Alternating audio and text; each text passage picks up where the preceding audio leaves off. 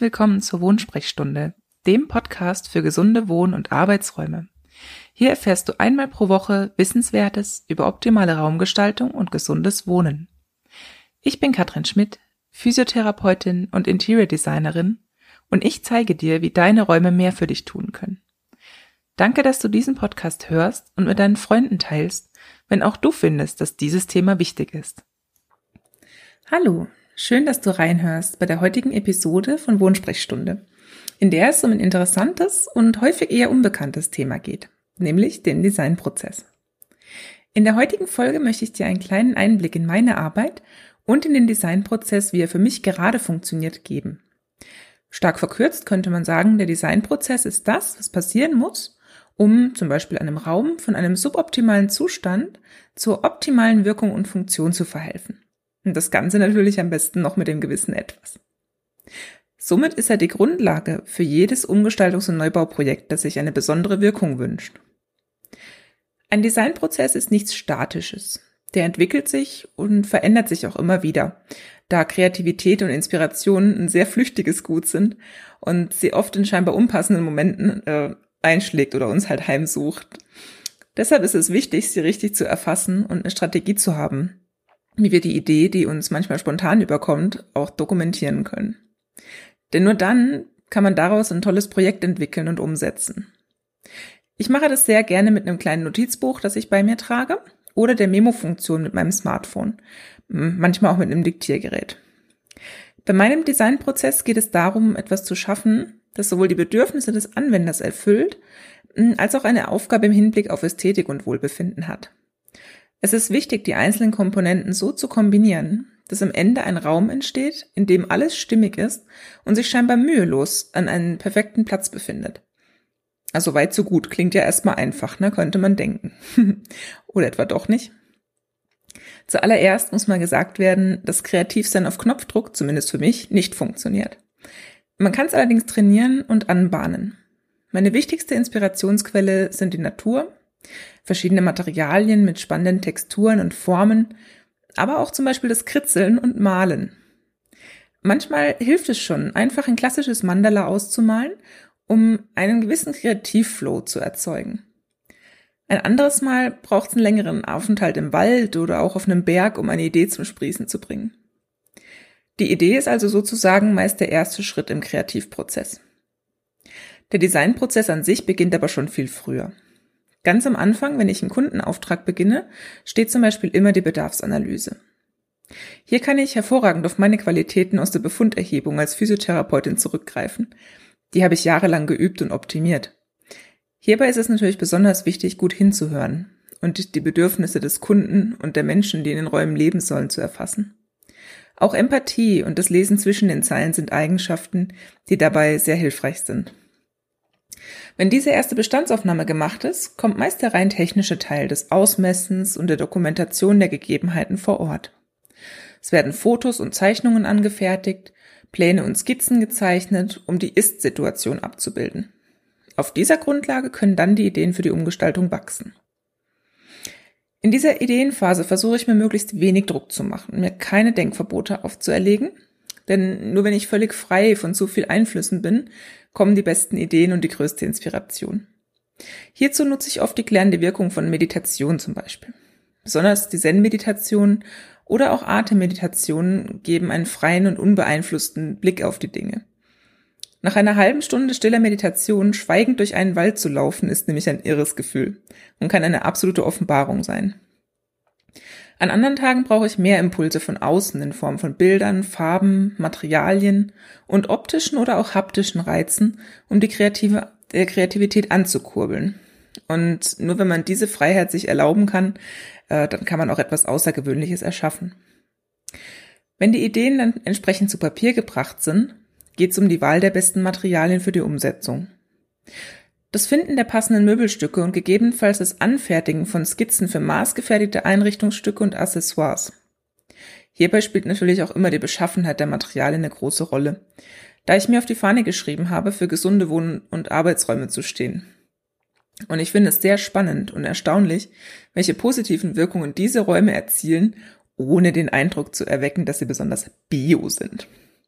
Es geht mir ja hier nicht darum, die Korkpantolette der Einrichtungsbranche zu werden, wenn du verstehst, was ich meine.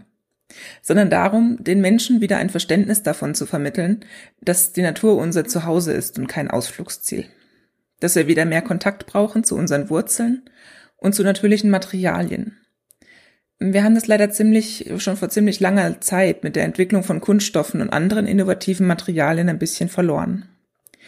Nur, dass diese Materialien bei allen Vorteilen, die sie halt haben in Sachen Verarbeitung, Haltbarkeit, Formbarkeit und Extravaganz, auch leider den Nachteil in sich tragen, dass sie uns schaden können und wir von der Natur uns damit deutlich entfremden. Und das versuche ich in meinen Designprozess einzubinden. Meinen Gestaltungsentwürfen immer eine Aufgabe zu geben, den Menschen wieder mehr mit der Natur zu verbinden. Sei es über den Einsatz von Pflanzen oder auch einfach nur natürliche Materialien und naturnahe Formen.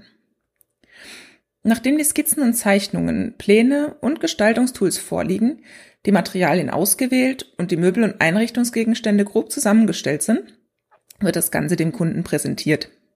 Mit Hilfe von sogenannten Moodboards wird die Stimmung transportiert, die man mit dem Design bewirken will.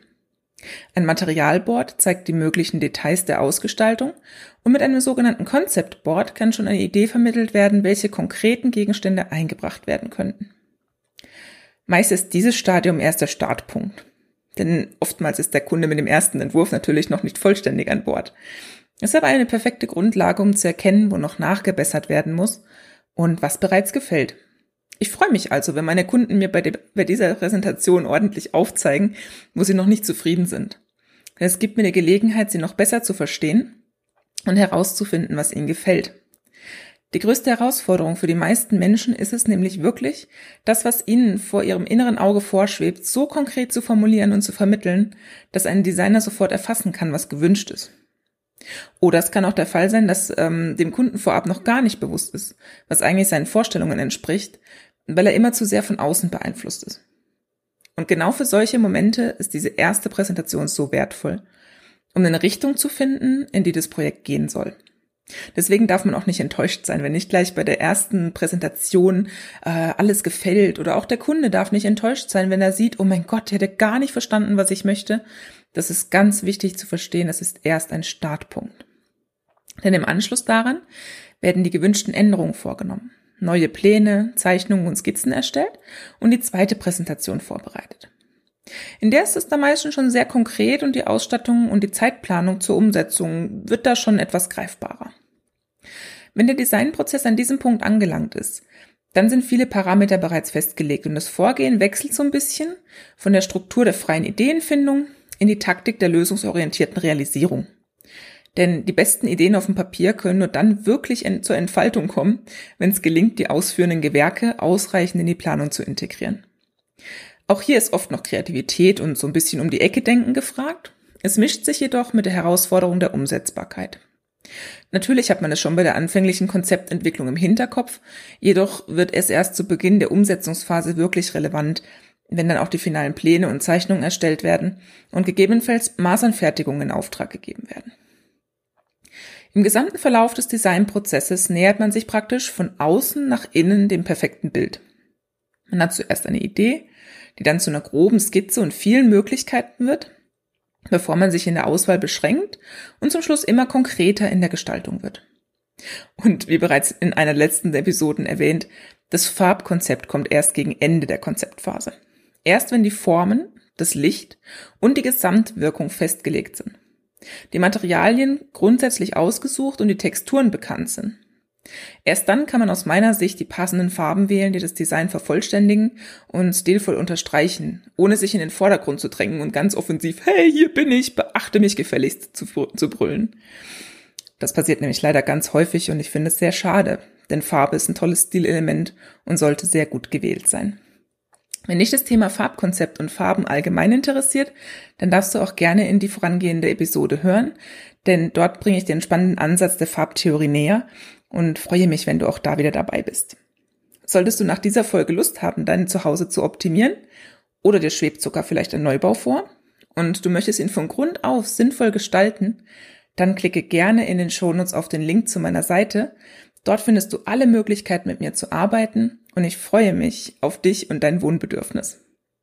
Hör gerne auch in die anderen Episoden dieses Podcasts rein und belohne ihn mit einem Like, wenn du auch der Meinung bist, dass dieses Thema wichtig ist und dir die Episoden gefallen haben. Natürlich kannst du ihn auch mit deinen Freunden teilen, damit noch viel mehr Menschen von den Vorzügen der gesunden Wohn- und Arbeitsräume erfahren.